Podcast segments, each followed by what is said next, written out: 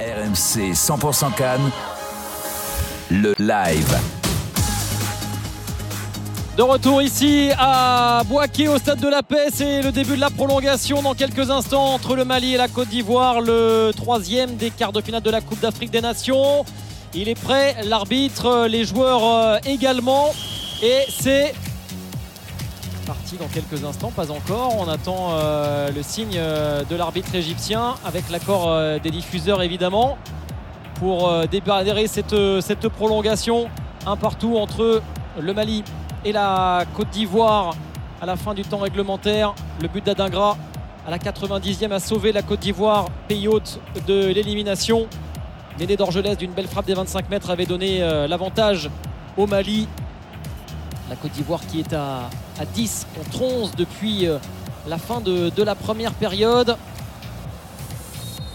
Allez, c'est reparti. Le début de la prolongation entre la Côte d'Ivoire et, le Mali qui pour euh, rejoindre la République démocratique du Congo en demi-finale. Pour l'instant, c'est très indécis.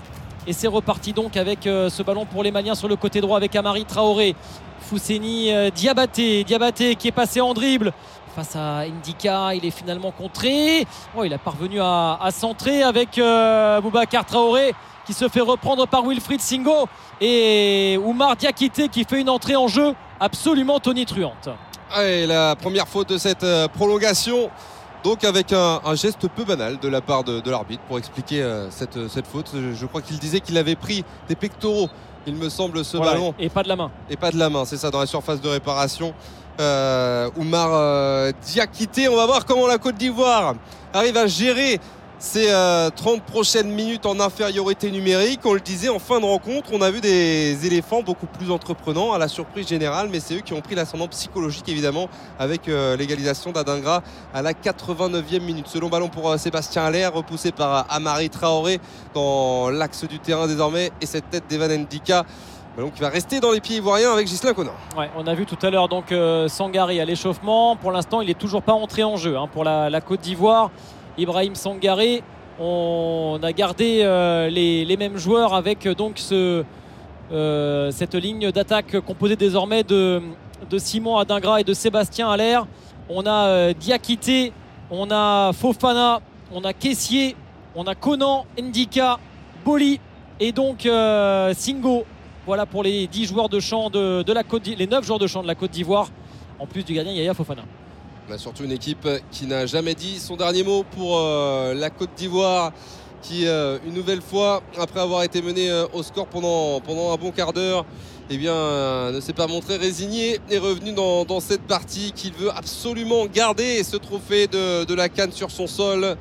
Après euh, une dernière victoire en, en 2015 maintenant pour les éléphants. Les Maliens qui essayent de développer leur jeu en supériorité numérique, même si ça ne se sent pas trop avec euh, Yves Bissouma pour Amari Traoré.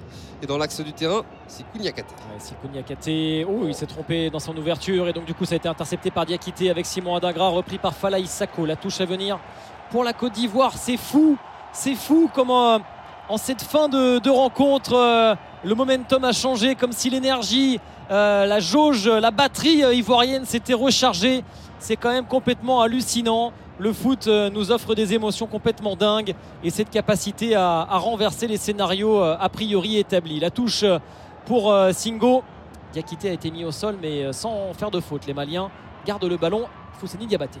Ouais, au contact, au duel, au milieu de terrain, remporté par euh, Diakité, Diabaté face à Diakité, avantage Côte d'Ivoire et c'est la grosse bagarre là pour savoir qui va récupérer la possession. Il y aura un coup de sifflet de euh, la part de l'arbitre égyptien de cette rencontre pour la Côte d'Ivoire, pour le Mali, pardon, et c'est Franck Caissier qui a été euh, averti. C'est dingue de voir qu'à 22 ans, c'est Simon Adingra qui prend ses responsabilités, qui égalise et qui harangue la foule pour essayer de porter le, public de, de Boaké à la cause euh, des éléphants. C'est lui qui en tout cas euh, essaye de mettre un petit peu, plus de, peps dans l'attaque euh, ivoirienne. Ouais, ce ballon pour euh, les Maliens avec dans le cœur du jeu Mamadou Fofana. On est sur le côté gauche, Fala Isako cherchait Néné d'Orgelès. Il n'est pas content Néné d'Orgelès. Il est bien trop loin de lui.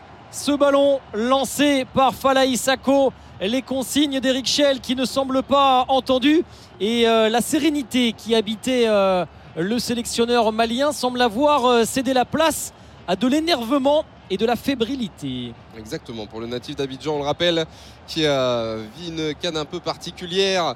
À la maison. À la maison, c'est vrai, sur, euh, sur ses terres. Lui euh, né d'un père euh, malien notamment, avec la relance des joueurs en, blanc désormais. les Maliens qui vont perdre ce ballon. Néné d'Angeles un petit peu brouillon dans sa conduite de balle qui permet aux, éléphants de récupérer la possession.